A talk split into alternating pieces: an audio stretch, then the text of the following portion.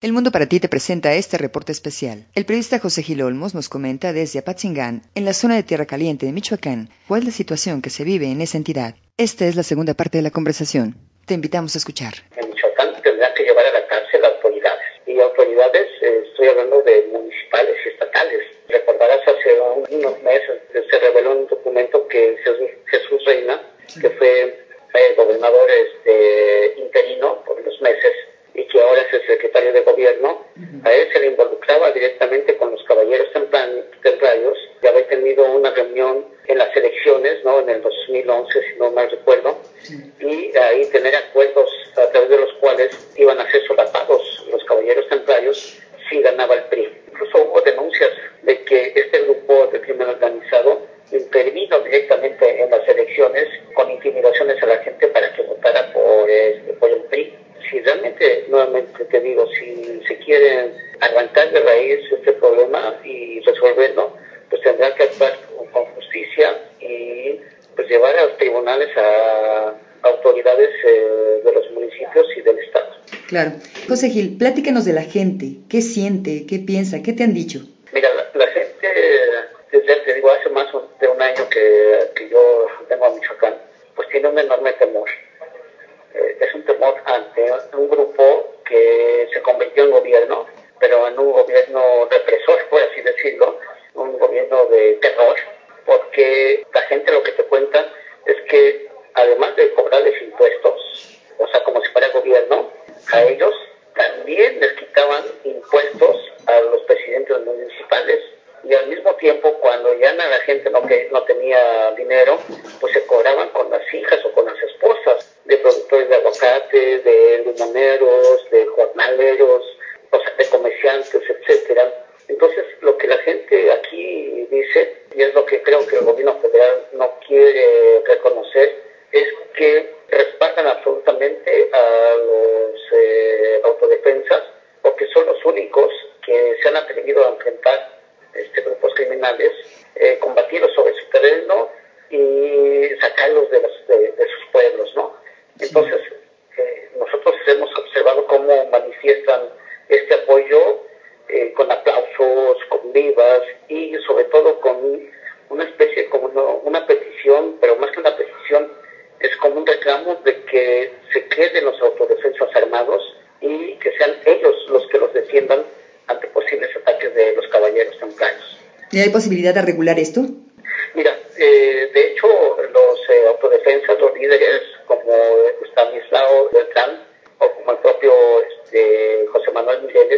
Han dicho que ellos están en la disposición de que se legalicen las, las autodefensas.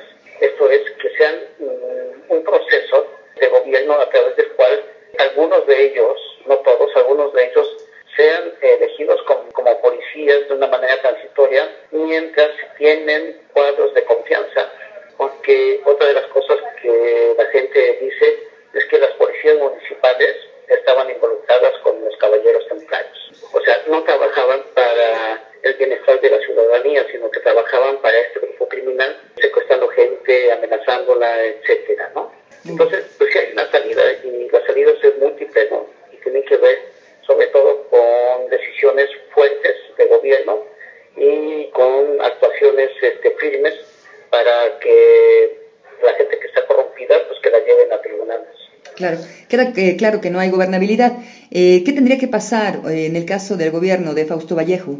Mira, hay una especie como de especulación. En términos constitucionales, estoy hablando de la Constitución de Michoacán, que en febrero eh, próximo, no sé exactamente el día, pero se cumple el plazo legal como para poder poner a un gobernador sustituto.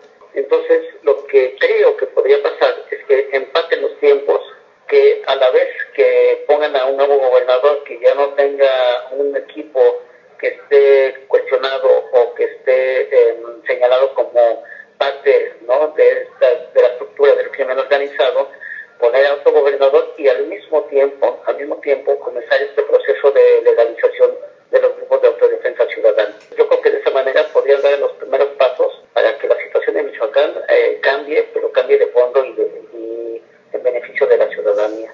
Claro. Ahora, con respecto al periodismo, los periodistas allá, ¿cómo están desempeñando su trabajo? ¿Qué garantías hay? Mira, pues no, no hay ninguna garantía para trabajar, ¿no? aquí los, todos los compañeros reporteros trabajamos un poco de acuerdo a las condiciones de cada uno y a las experiencias también. No hay protocolos de seguridad, o sea, no, nadie tiene su protocolo de seguridad, más que los que hemos creado así como de manera particular, ¿no? Muchos compañeros piensan que es un conflicto común y corriente, un conflicto social. No hace mucho, aquí en Apatzingán, un compañero de televisión vio eh, que había en una gasolinera un buen número de, de, gente que estaba se estaba surtiendo de combustible y él pensó que había un desabasto.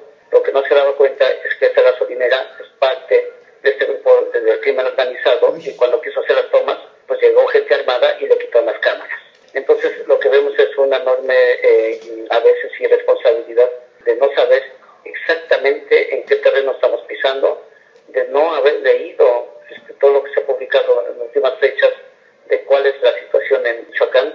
Y entonces llegamos como si fuera un conflicto social X y no nos damos cuenta de que hay un grupo del crimen organizado armado, de que hay civiles armados, de que hay soldados y policías y de que estamos en una situación que bien podría definirse como una especie de guerra no convencional, donde no se trata de un ejército contra otro, sino de un ejército contra distintos grupos armados, ya sean civiles o del crimen organizado, y bajo esa situación me parece que estamos aprendiendo en el camino, no ha habido ningún herido, no ha habido ningún muerto, y espero que sigamos así. Una pregunta más, José Gil, volviendo a la gente. Vimos que Derechos Humanos señala que la gente se ha estado yendo de ahí. ¿Continúa este éxodo de Michoacán? Mira, este, es muy curioso y es parte del trabajo que, que estoy investigando. Y es que es un éxodo que no, no es como el éxodo de Chiapas, por ejemplo, ¿no? Cuando había un conflicto armado ahí. Sí. O este, como éxodos en los lugares, sino que se da, sí, en algunas, en algunas comunidades se salen familias, pero hay una especie como de un éxodo que no se ve y es que miles de familias durante estos años han salido de las eh, poblaciones de mayor conflicto, sí. o sea, de mayor represión, de, de secuestros, etcétera, y se han ido a otras ciudades y se van con sus familias. O sea, por ejemplo, si alguien de Apatzingán ya no soporta la situación aquí, se va a Morelia, donde tiene eh, familia, y eso es un éxodo que no se ve, ¿no? Entonces, estamos hablando de miles de familias que, han, que se han tenido que cambiar, pero que no tenemos datos exactos de cuántos. Muy bien. Bueno, este, no sé si quieras comentar algo más. Vamos que la situación en Michoacán no cambia, que la, la estrategia del gobierno, eh, me parece que la estrategia que estableció Felipe Calderón hace en el 2006 y que ha continuado Enrique Peña Nieto, eh, ya se observó que, que no sirve y sin embargo siguen con la misma estrategia policial y militar y mientras no agarren a las cabezas, mientras no hagan actos de justicia, pues esto va a continuar. Híjole, qué delicado. Bueno, José Gil, te agradezco muchísimo esto que nos estás diciendo de todo lo que está ocurriendo en Michoacán y bueno, pues mucha suerte por allá, que mejoren las cosas. Encantados de leerte en la revista Proceso. Al contrario, muchas gracias a ustedes. Hasta pronto. Hasta aquí la segunda parte de este especial de Michoacán. Yo soy Sofía Salinas. Gracias.